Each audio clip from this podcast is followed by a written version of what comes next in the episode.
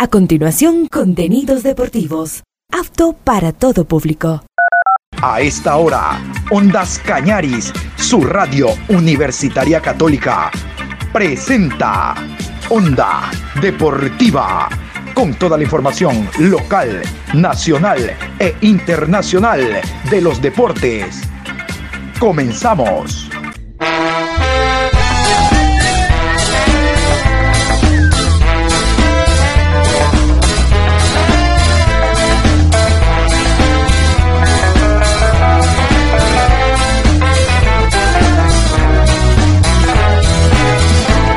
Eso ahora vamos a bailar para cambiar esta suerte. Si sabemos gambetear para ausentar la muerte.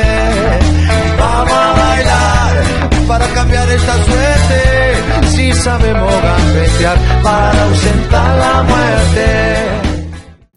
Hola, ¿qué tal? ¿Cómo les va? Buenos días. Aquí estamos hoy viernes 7 de julio, último programa de la semana. Estamos iniciando la programación 7 de julio 1237 es el programa a lo largo del día. Anótelo, Anita, 1237. Vamos a hablar de cómo se están moviendo los clubes en el torneo nacional. Ya saben ustedes, mañana sábado Deportivo Cuenca jugará un partido sin presencia de prensa. No es a puerta cerrada porque ¿y por dónde entran los jugadores del equipo local o visitante? Es sin presencia de prensa. Este fin de semana también está jugando técnico universitario ante Peñarol de Riobamba, también sin presencia de prensa. La próxima semana también anuncian algunos clubes partidos de carácter amistoso. Se incorporan algunos jugadores o, algunos jugadores, mm, técnicos no, porque Barcelona no oficializa absolutamente nada. Y otro, como decía la canción de los 90, son rumores, son rumores, nada más son rumores. Vamos a hablar hoy de, vámonos con Católica. El equipo de Católica está anunciando, atención para los hinchas del cuadro Camarata, está anunciando la salida oficialmente de estos jugadores. Vamos a escuchar.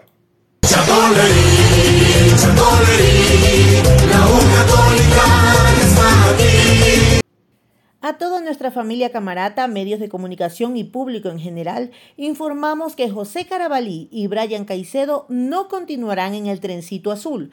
Agradecemos por toda su entrega y su compromiso en el equipo. Les deseamos muchos éxitos en sus futuros proyectos personales y profesionales. Muy bien, la salida de estos dos jugadores se suma a la del defensa colombiano Jumber Mosquera, que no va más en el equipo. También lo leímos la semana pasada, porque esto es oficial, esto está en las redes oficiales del cuadro de Universidad Católica. Otro, otro de Católica. Hoy, hoy hay rueda de prensa. ¿Saben para qué? Vamos a escucharlo.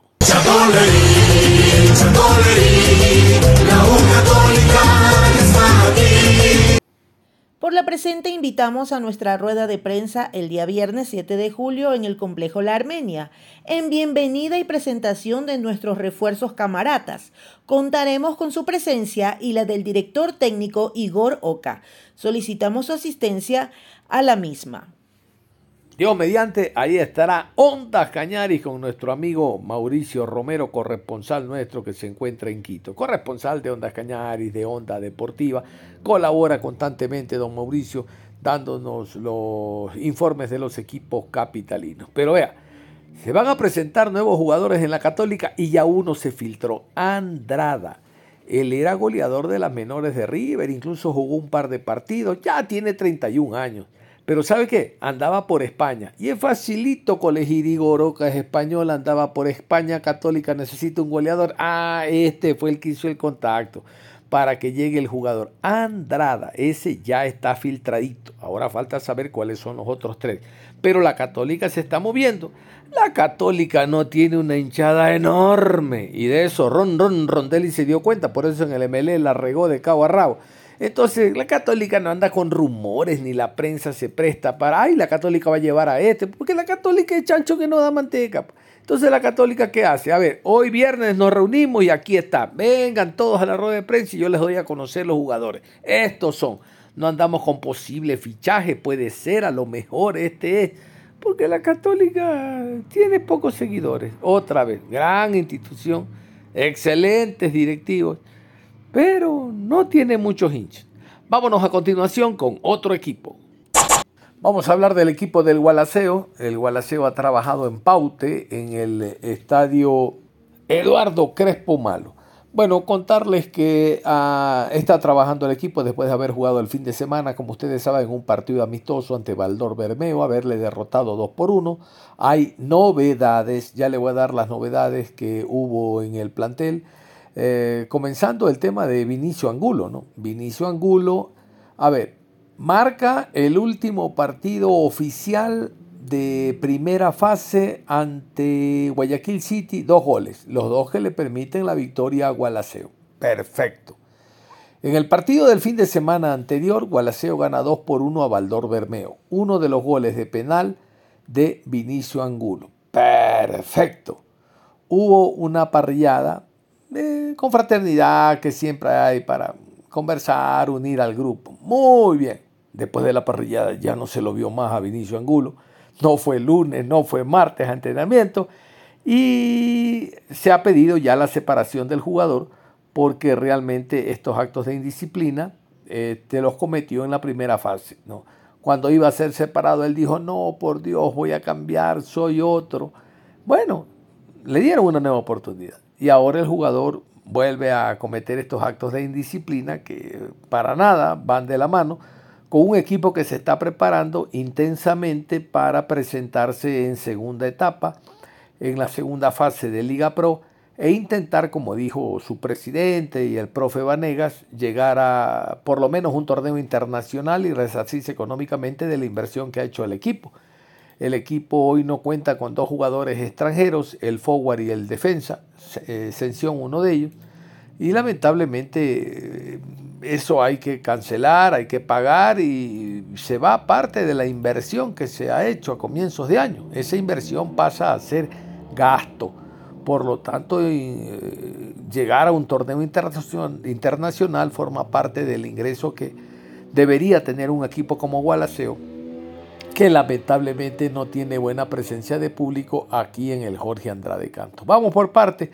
Vamos a ir con Roberto Vanegas, el preparador físico, hablando de cómo se está aprovechando esta para, de todo lo que se está realizando en torno a alcanzar el mejor nivel para el conjunto en el inicio de la segunda fase de la Liga Pro. Recordar que el Gualaceo tendrá que jugar ante el conjunto de el Barcelona en el Monumental. Escuchemos a Roberto Vanega.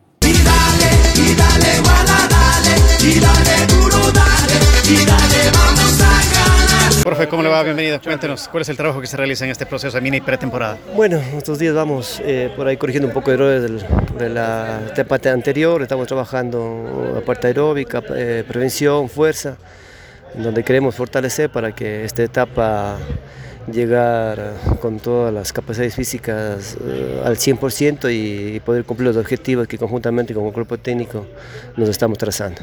Profe, ¿hizo alguna evaluación de la primera fase como para reforzar en esta segunda fase? Sí, sí, creo que siempre, eh, cada semana o cada 15 días, cada mes, hacemos evaluaciones internas del cuerpo técnico, vemos ciertas situaciones en las cuales eh, tanto en la parte física, técnica, táctica, tendríamos que mejorar y estamos mejorando. Entonces ahora en esta primera etapa eh, por el tiempo de, vacaciones que hay, pues tenemos que, lo hicimos y creo que estamos corrigiendo esos errores, fortaleciendo otros y vamos en buen camino. Profe, precisamente con, ese, con esa evaluación que se va a reforzar eh, en ese trabajo físico también en esta segunda etapa y obviamente eh, cómo lo toman ustedes eh, esta permanencia o más bien este, esta etapa ¿no? de, de mini pretemporada, si se puede decir así. No creo que nos beneficia, creo que a nosotros, a todos los clubes, el poder tener esta para y poder tener un trabajo extra específico en la parte física, técnica, táctica. Se viene una, una etapa durísima para, para nosotros, porque si bien es cierto, somos un equipo que está dos años en la Serie A, creo que hemos dado pelea, hemos dado que hablar, pero creo que todos los equipos van a ir en contra de nosotros por, por, por todas las situaciones del, del fútbol que es. Entonces nos viene bien para poder nosotros mejorar situaciones que, que, nos hicieron falta en la primera etapa. Profesor, usted ha comentado... ¿Cuál es la estrategia táctica que en sí van a manejar, digamos, aquí en la fecha 2, ante rivales fuertes como lo es Barcelona? Bueno, creo que la táctica la técnica ya se encarga el profe, pero siempre nosotros tenemos posesión del balón, ser un poco agresivos en el sentido de ir a recuperar el balón, tener presión y para eso en la parte física necesita tener, estar preparado al 100% en lo que es velocidad, reacción y la parte aeróbica que todos tenemos que mejorar. Profe, la problemática de evaluación de siempre las lesiones, ¿está esta para bien para recuperar jugadores? Sí, creo que eso fue una de las evaluaciones que hicimos en esta primera etapa, creo que las lesiones si bien es cierto no fueron tanto musculares, eh, hubo también de articulaciones, en ese sentido, creo que el club, el cuerpo técnico, los jugadores estamos conscientes, entonces esto nos va a servir bastante para recuperar algunos jugadores y también en espera de los refuerzos para poder ya integrar al grupo, tener un trabajo de cohesión y ya enfrentar la segunda etapa. Profesor, ¿cómo se ha evaluado indistintamente a los jugadores que han llegado después de esta para? ¿Cómo los ha sentido usted en la parte física también que han podido llegar acá? Bueno, creo que después de unas merecidas vacaciones que han tenido, si bien es cierto, no no era lo esperado en cuanto a la primera etapa, creo que planificamos otra situación, pero lamentablemente las lesiones y algunas situaciones eh, no se pudo realizar. En todo caso, creo que nosotros analizamos, vimos todos a los jugadores, eh, vinieron bien, eh, la parte personal, la parte física, creo que vinieron bien los muchachos, no he tenido problemas ahora de fatiga muscular, entonces eso es importante. Eh, Roberto, la semana pasada cuando conversábamos acá con Leonardo, él nos decía que piensan implementar un cambio de sistema para la segunda fase y que dicho cambio de sistema requería una readaptación física. ¿Cuáles serían los puntos específicos en los que se tienen que trabajar en función de lo que sería ese posible cambio de sistema? Bueno, creo que en la parte física, como les había dicho, tenemos nosotros que cumplir todas las capacidades, mejorar todas las capacidades en cuanto a la evaluación que hicimos, tanto el cuerpo técnico y personales mías, en cuanto a algunos test que realizamos. Eh, estamos en ese trabajo, creo que se cumple esa situación, pero siempre y cuando va a ser todo beneficioso, siempre y cuando ya tengamos acá los, los jugadores y, y podamos saber eh, a ciencia cierta si es que cambiamos o no el sistema que el profe requiere. Este fin de semana ya se jugó un partido amistoso. Eh, ¿Cómo vio usted la evaluación en la parte física en ese partido y cuántos partidos más se, ha tenido, se tiene programado con la parte técnica?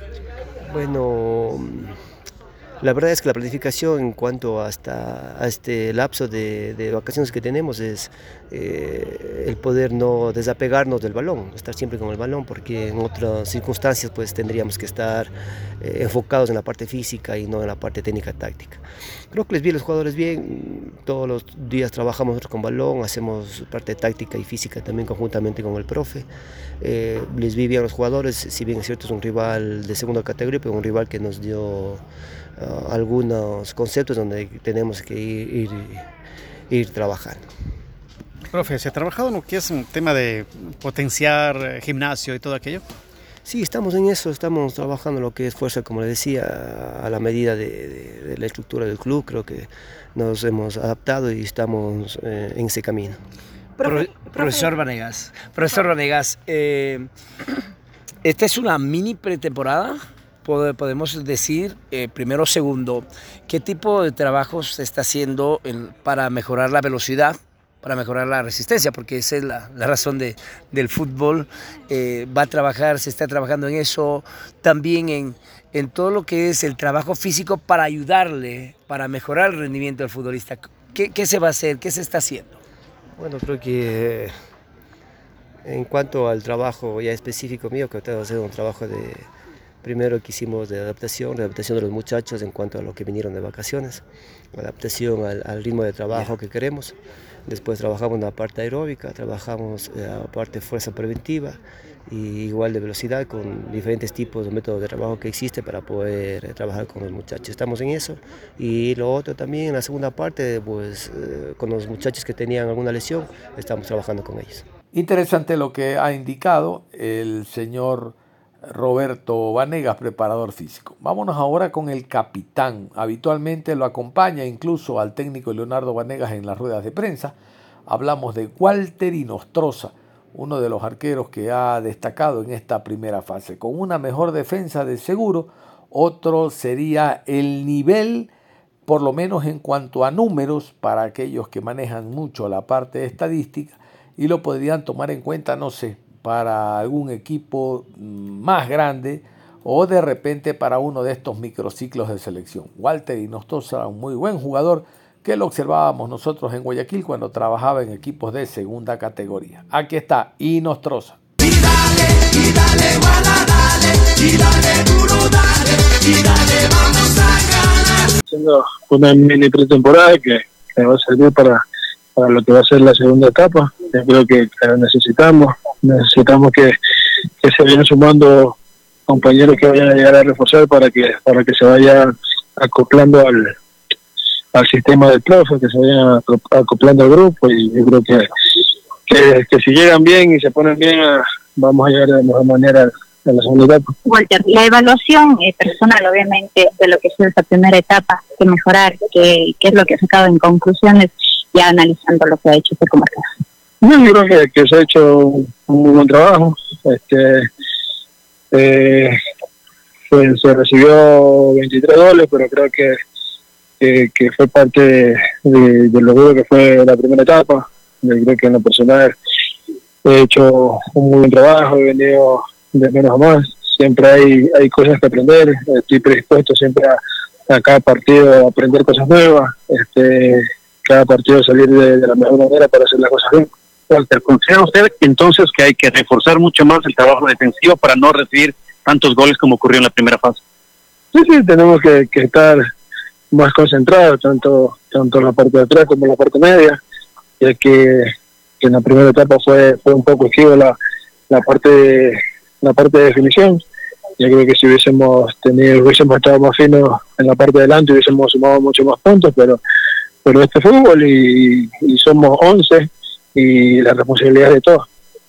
En cuanto a lo que es estrategia y compañerismo de los equipos en cancha, ¿cómo se maneja con sus compañeros? Es decir, en cuanto se enfrentan a rivales pesados como Barcelona, ¿no? ¿Qué les espera para la segunda fecha?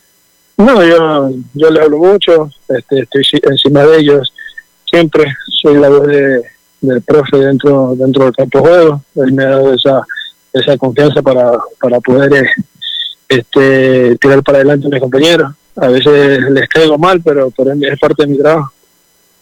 Walter, de manera personal, ¿qué, se, ¿qué corregir para esta segunda etapa? ¿Qué es lo que usted cree que puede reforzar dentro de la parte personal?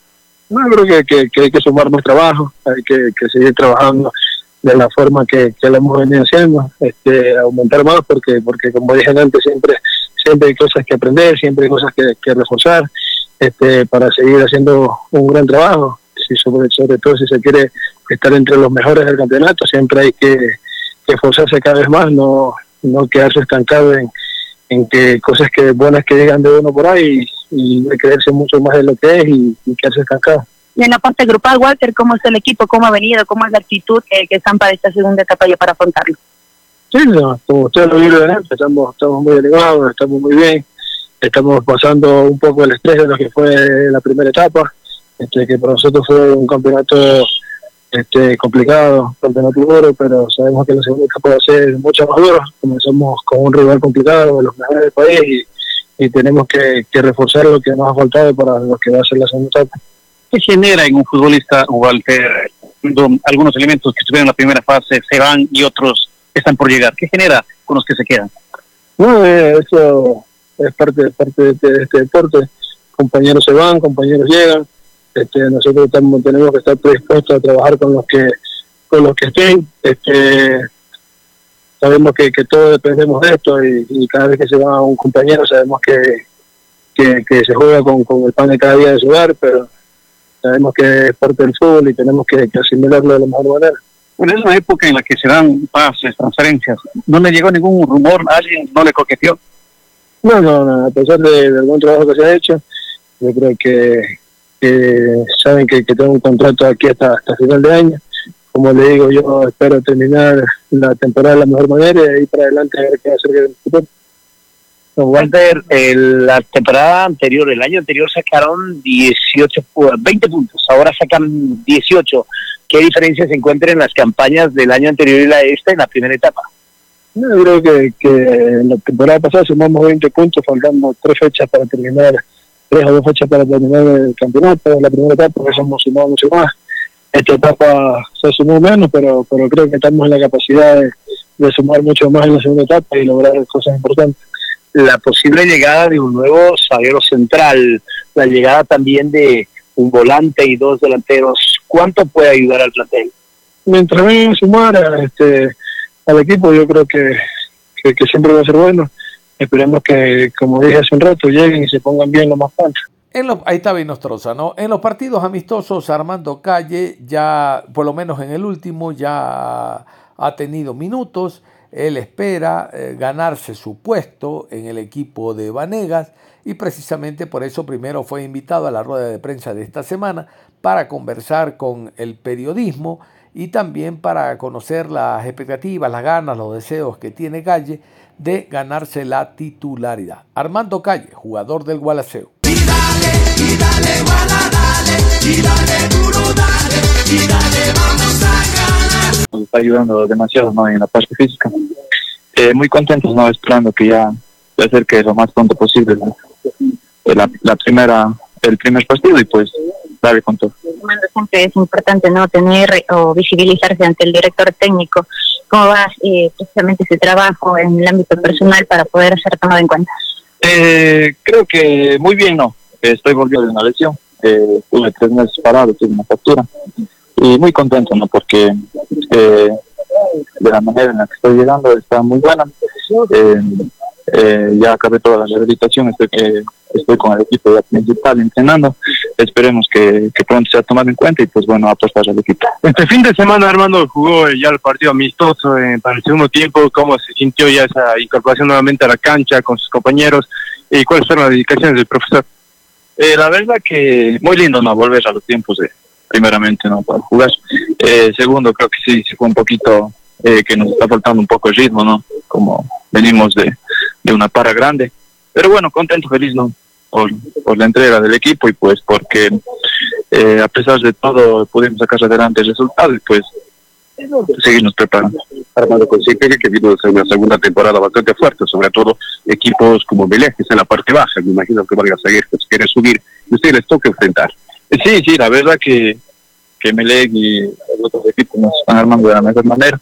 Eh, también nosotros estamos esperando traer algunos refuerzos, y, pues eh, convencidos, ¿no? Convencidos con el equipo de que podamos salir pelear, ¿no? Y, también poder eh, pelear cupos para una sudamericana.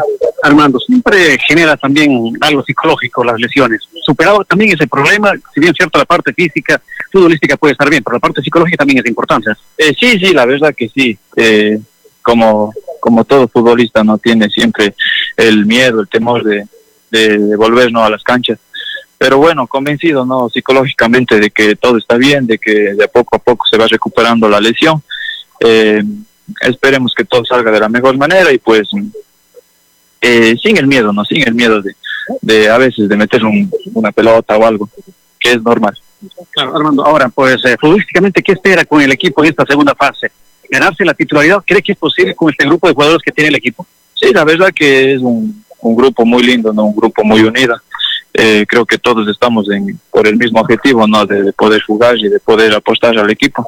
Esperemos que se dé la oportunidad, ¿no? De, de poder jugar, de poder estar en la nómina y, y, y quién no, de, de también poder eh, estar algunos partidos de titular si es que el profe me lo permite.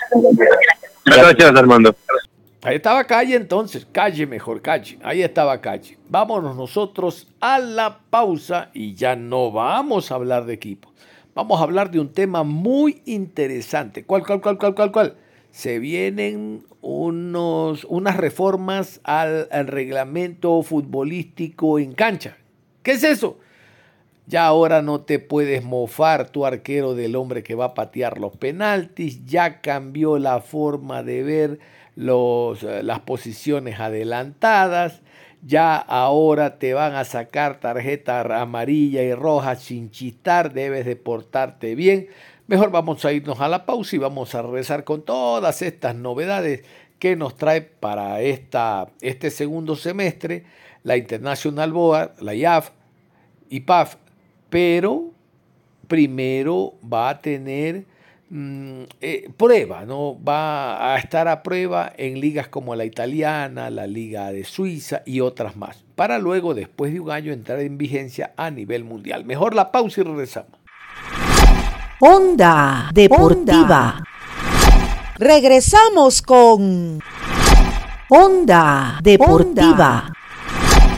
Retornamos en la programación Onda Deportiva, hoy viernes 7 de julio.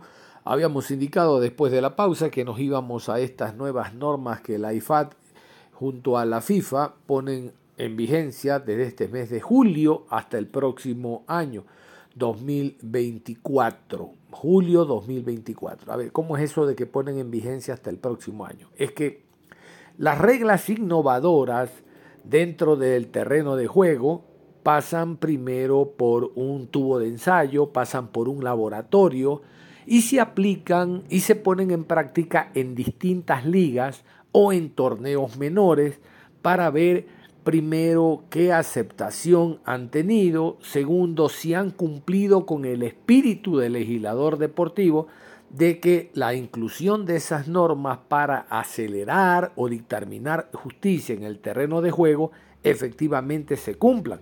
Hemos visto, por ejemplo, que cuando llegó el VAR, eh, el VAR se lo aplicó en un torneo menor, un sub-17, un sub-20 a nivel internacional, en un mundial de la categoría, ahí se lo aplicó, para ver primero la injerencia, la aceptación, el desarrollo que iba a tener en los futbolistas, en los periodistas, en la prensa y en el aficionado.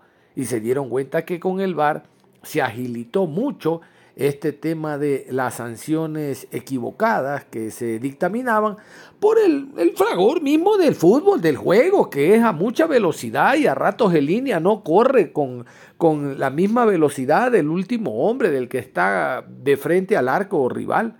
Entonces el VAR vino a solucionar muchos de esos temas y dijo la FIFA, se aplica.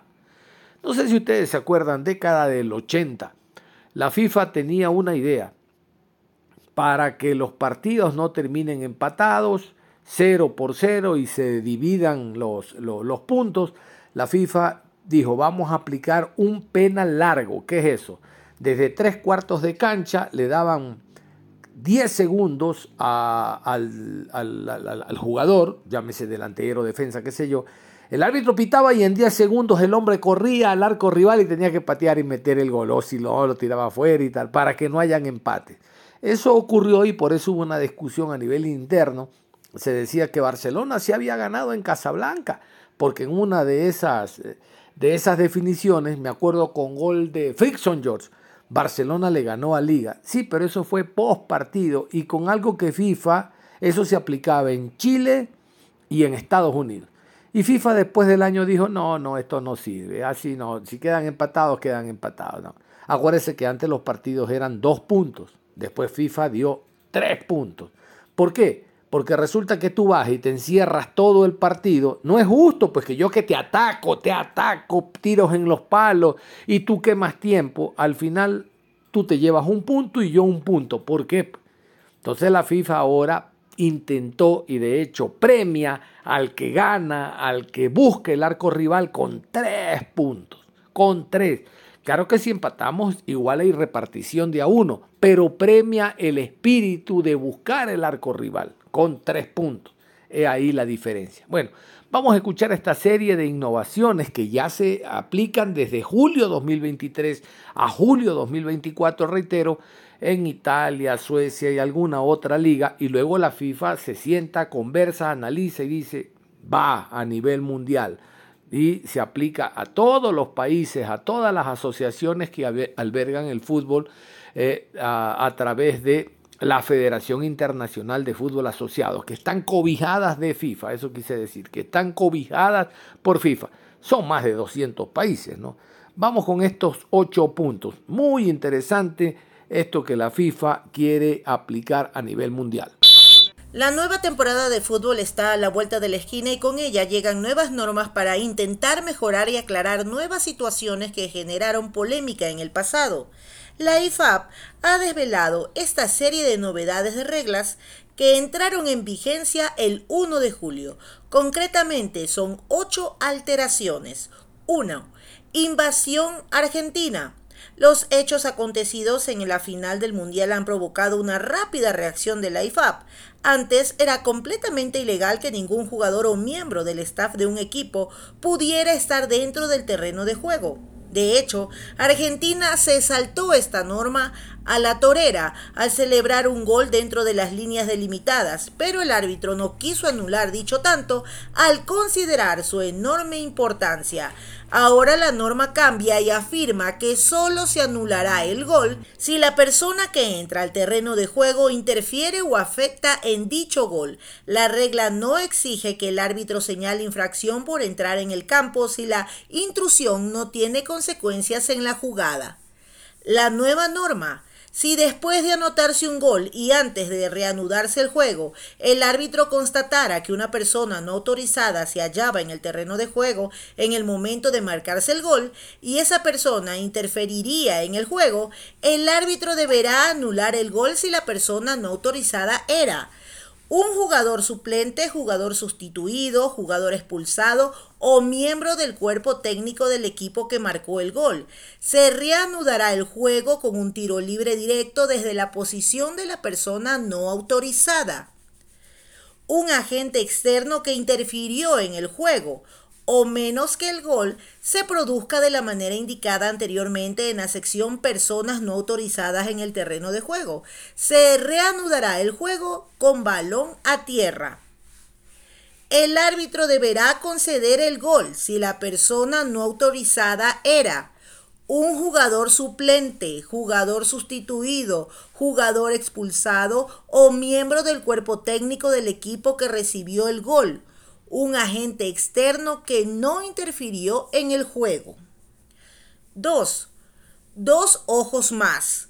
La IFAB quiere aumentar la calidad arbitral de los partidos y para ello ha decidido aumentar la importancia de los árbitros asistentes, antes, para un partido, solo podían aportar opiniones el árbitro principal, los árbitros asistentes y el cuarto árbitro, y los árbitros asistentes adicionales, mientras que el árbitro asistente de reserva tenía prohibido echar una mano a sus compañeros. A partir de ahora, esa figura de árbitro asistente de reserva también podrá proporcionar información al resto de los colegiados. La nueva norma la tarea del árbitro asistente de reserva será reemplazar a un árbitro asistente o cuarto árbitro o árbitro asistente adicional que no pueda continuar con su labor y asistir al árbitro principal de la misma forma que los demás miembros del equipo arbitral en el terreno de juego. 3. Descuento por celebraciones. En el pasado Mundial de Qatar vimos cómo en la mayoría de partidos el descuento era sustancial. La IFAB está decidida a que haya más juego para evitar pérdidas de tiempo. Concretamente, la nueva regla va contra las celebraciones de los goles. Y es que, a partir de ahora, el árbitro deberá tener en cuenta el tiempo perdido y añadirlo al finalizar cada una de las partes del partido. La nueva norma las celebraciones de goles se convierten en un punto independiente de la lista de motivos de pérdida de tiempo, por lo que el árbitro puede prolongar cada periodo de juego. 4. Amonestaciones. Pequeña modificación terminológicamente aclaratoria. Las advertencias y amonestaciones impuestas a los miembros del cuerpo técnico y a los jugadores no se tienen en consideración durante la tanda de penales la nueva norma dice, la tanda de penalti se ejecutará una vez terminado el partido. Las advertencias y amonestaciones impuestas a jugadores y miembros del cuerpo técnico durante el encuentro no se tendrán en consideración en la tanda de penales. 5. Más vueltas con el gol de Mbappé a España. La IFAD modificó la regla de los desvíos para el fuera de juego tras el gol de Mbappé a España en la final de la Nation League. Ahora aclara todavía más el concepto. Para que no exista fuera de juego, el defensor debe tener el control total del balón y de su cuerpo. La nueva norma dice, se considerará que un jugador en posición de fuera de juego no ha sacado ventaja de dicha posición cuando reciba el balón de un adversario que juega voluntariamente el balón, incluida la mano voluntaria, a menos que se trate de una salvada por parte de un adversario. Jugar voluntariamente el balón, excluida la mano voluntaria, implica que el jugador tiene la posibilidad de controlarlo y pasar a un compañero. Recuperar la posesión o despejar, ya sea con el pie o de cabeza. El hecho de que el pase, el intento de recuperar la posesión o el despeje del jugador sea impreciso o no logre su objetivo, no invalida la voluntariedad de la acción.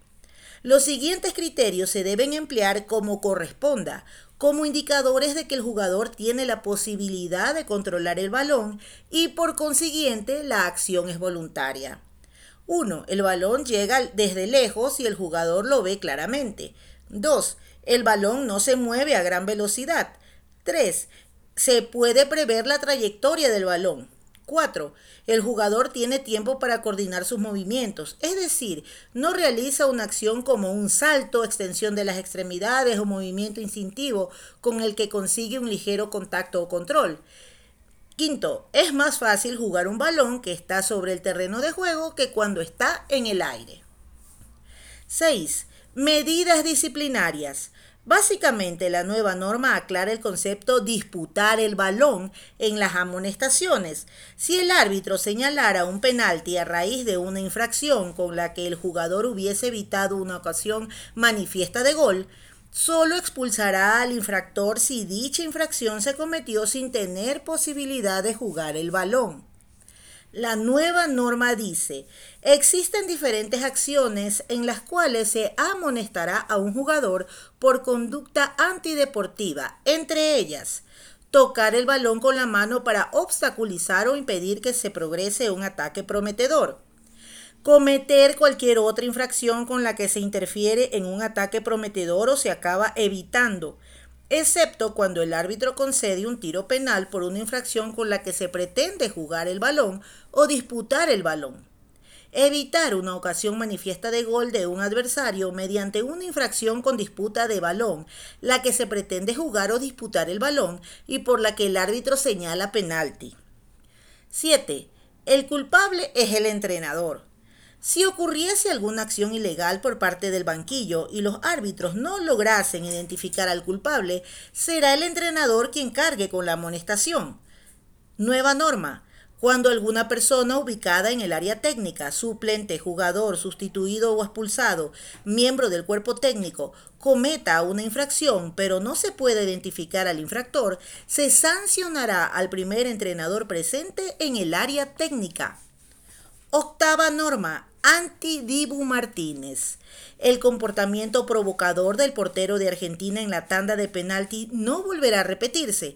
La IFAB decreta que el guardameta no podrá faltar el respeto al fútbol ni al adversario. Nueva norma. El guardameta deberá permanecer sobre su propia línea de meta, entre los dos postes de la portería y frente al ejecutor del tiro hasta el golpeo del balón. El guardameta no se comportará de manera que distraiga de forma antirreglamentaria al ejecutor del tiro. Por ejemplo, no retrasará la ejecución del penal ni tocará los postes, el travesaño o la red de la portería. Vamos a cambiar de tema. El club Sport Emelec eh, todavía no da señales de incorporación oficial de jugadores. Todavía no aclara eh, si definitivamente va a jugar con los ocho extranjeros que manda el torneo nacional o si de repente baja ese número. Los detalles vamos a escucharlos a continuación con el ingeniero José Pileggi, el presidente del club Sport Emelec. Hay entrenamientos intensos, el profesor eh, Hernán Torres tiene una metodología que combina eh, entrenamientos eh, mucho más fuertes, mucho más dinámicos este, y con una altísima carga de, estimularlos a los chicos, de motivarlos para el juego. Este, el ánimo muy alto tanto por el cuerpo técnico como los jugadores y eso a nosotros como dirigentes nos da mucha tranquilidad y nos da eh, mucho optimismo frente a la segunda etapa que se va a iniciar en el mes de agosto y para lo cual vamos a tener un equipo a punto. Aquí en esta sudamericana nadie está regalando nada. Eh, son, equipos, son partidos y son equipos decididos a ganar el punto a donde vayan o los puntos a donde vayan. Eh, de hecho, ustedes fueron testigos de los partidos que tuvimos nosotros, tanto en el repechaje inicial cuando eh, clasificó MLE en el repechaje contra el Cuenca para entrar a la fase de grupos.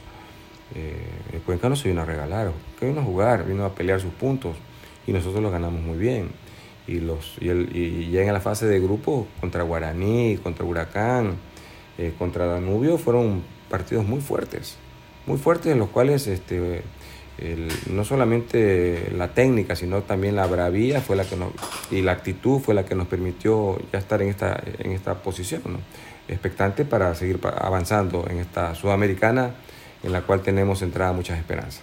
Es complicado, Defensa y Justicia viene haciendo lo suyo, lo viene haciendo bien. Este, como te digo, nadie está regalando nada y bueno, nosotros tenemos que hacer nuestro trabajo. Eso se va a ver en la cancha. Estamos eh, analizando con nuestro grupo, con nuestra Secretaría Técnica y el equipo de Scouting, estamos eh, revisando opciones en las áreas en donde más o menos el profe ve que se necesitan hacer refuerzos.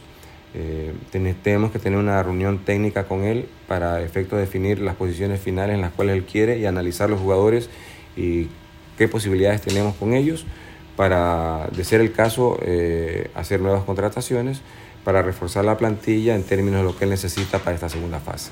Aníbal Chalá. Bueno, sí, ha tenido conversaciones este, la dirigencia, básicamente la gente de la Comisión de Fútbol, ha tenido conversaciones con su representante y esperamos que en, las próximas, los próximos días poder saber a qué arribamos una vez que eh, tengamos el visto bueno también del, del, del profe Torres respecto a su contratación o no de Adolfo Muñoz. Eh, no, no, no, no ha habido tal. Eh, sé, que, sé que algún momento algún representante de él se acercó a conversar con algún eh, miembro del, del, equipo de la Secretaría Técnica, pero no, no ha pasado de ello. Tema Diego García. Estamos en esas, este, ya llevamos algunos días hablando con ellos, este, sobre todo la persona a cargo de eso y el chico quiere quedarse en Ecuador, se siente muy a gusto, se siente muy a gusto con el club. Eh, hay mucha identificación, llamémoslo así, de la hinchada, buena parte de la hinchada y los socios con él. Eso es muy grato para nosotros. Este, y también está dentro de los planes del profe eh, Hernán Torres. Así que esperemos que la, ver si podemos llegar a un buen término y a un una buen acuerdo para esta segunda etapa, contar con, con el demonio. Este, por lo que creemos que es una, una buena apuesta la que estamos haciendo como club. José. Bueno, este, el tocayo, no se olviden que fue, si no el mejor, uno de los mejores ocho eh, eh, del fútbol uruguayo el año pasado. Este, y eh, en términos de eso, se lo trajo al, al, equipo el año pasado, ¿no? porque la contratación de él fue a finales del año 2022, inicio del año 2023. y el profe lo está viendo. Es decir, ahorita todos, todos los chicos se están esmerando por mostrarse de la mejor manera eh, justamente para asegurar su continuidad y muchos de ellos para pelear la titularidad. Alexis Zapata. Yo creo que sí. Alexis ha tenido una muy buena recuperación. Eh, fue un chico que cuando eh, iniciamos nuestras actividades dirigenciales estaba lesionado desde el mes de julio, me parece. necesitaba haber sido operado desde esa fecha. no, no lo habían hecho y nos tocó con la buena asesoría del doctor Barredo eh, tomar la decisión inmediatamente que supimos del tema eh, de operarlo. Lo trajimos al día siguiente, él estaba en Colombia, lo trajimos, lo operamos e inmediatamente comenzó su proceso de rehabilitación. Ha sido un proceso de rehabilitación un poco largo, extenso, pero yo creo que el chico se encuentra a punto. Eh, estamos en tiempo, recién el libro de pases se abrió el día de hoy y que tenemos prácticamente un mes para tomar esas definiciones. Samuel Sosa. A ver, él sufrió una tragedia familiar de manera inesperada. Eh, falleció en un accidente de tránsito su cuñado, eh, que de lo que sea era una persona muy cercana con él, es el hermano de la esposa, de hecho vivía con él. Eh, y el chico se regresó hace un par de meses a, Venezuela y lamentablemente tuvo este accidente y falleció. Entonces, usted sabe que ante, una situación como esta, lo inesperado te obliga a hacer, no, no digamos acciones inesperadas, sino a tomar este, permisos que no estaban dentro de lo planificado y él se tuvo que ir a atender esta, esta desgracia personal en Venezuela con su esposa eh, y, está en esa. ¿no? Ya el chico ya se integró al equipo desde el día lunes, está entrenando, está haciéndolo bastante bien, eh, está en los planes del profesor y como te lo comenté eh, off the record, él está comprometido y así me lo ha manifestado con el equipo, él quiere tener el éxito que necesita un equipo como Emelec, porque el éxito de Emelec es el éxito de él, el éxito de Sosa es el éxito de Emelec. A propósito del club Sport Emelec, vamos con este informe que nos llega sobre el jugador Joel Quintero, jugador del club Sport Emelec que estaba eh, con alguna molestia, con alguna dolencia. Lo oficial es esto. El club Sport Emelec informa que nuestro jugador Joel Quintero sufrió una lesión de menisco en su pierna derecha, se procedió a realizar una sutura de menisco. El tiempo de recuperación de la lesión del jugador será entre 8 y 9 semanas. Deseamos pronta recuperación. Raúl Burgos, jefe médico.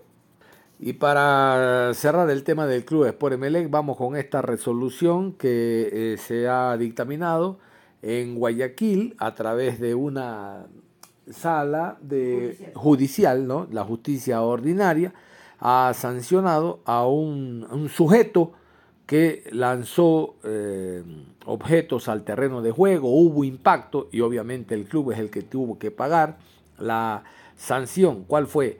Eh, siguiente partido, el sector de San Martín sin presencia de público por este tipo. MLE lo identificó y dijo, hey, este es, sancionenlo a él, no al estadio. Bueno, ya estaba sancionado ese sector del estadio. Lo cierto es que vamos primero con la resolución. El Club Sport Emelec, en virtud de la resolución judicial dentro del proceso 09286 de 2023, pone en conocimiento de sus socios, hinchas y público en general la sanción impuesta por el juez de la causa en contra del infractor del partido disputado en el estadio George Capwell en la ciudad de Guayaquil por Copa Sudamericana el día miércoles 28 de junio de 2023. Disculpas públicas, prohibición de acceso al estadio George Capwell por un año y multa del 25% del salario básico unificado. Aquí las disculpas del infractor. Por medio de este video quiero hacer extensivas mis disculpas públicas al Club Sport Emelec por los hechos suscitados el día miércoles 28 de junio durante el partido Emelec versus Danubio por la Copa Sudamericana. Reconozco haberme equivocado y me comprometo a cumplir con lo dispuesto por las autoridades judiciales y el Club Sport Emelec de manera integral. Asumo la responsabilidad de mis acciones, las cuales han perjudicado al Club Sport Emelec. Invito a los demás aficionados a no cometer estos errores y a vivir la fiesta de fútbol en paz y en familia. Gracias. Le escucharon la voz, bajito, ¿no? Y bien merecido se lo tiene pasar estas vergüenzas por la torpeza que cometen esta gente que se disfraza de hincha, se pone la camiseta del club y va a jorobar a los estadios. Más fuerte debió haber sido la sanción para erradicar definitivamente la violencia de los estadios. Esta gente no le hace ningún bien a los clubes, ningún bien le hace al espectáculo. Muy por el contrario, aleja al público de las canchas. Ojalá sujetos como estos no se repitan en ninguno de los escenarios deportivos de nuestro país primero y del mundo después. Esto no ayuda. Nos vamos. Es todo.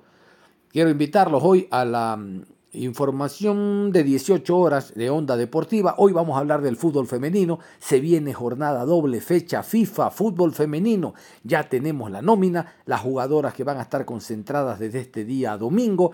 Tenemos el microciclo de trabajo, el rival que será la selección de Cuba. Bueno, todo vamos a tener eh, después de las 18 horas con la voz de Andrés Usme, que es el director técnico colombiano que dirige a las damas. Nos vamos, es todo, no se cambien.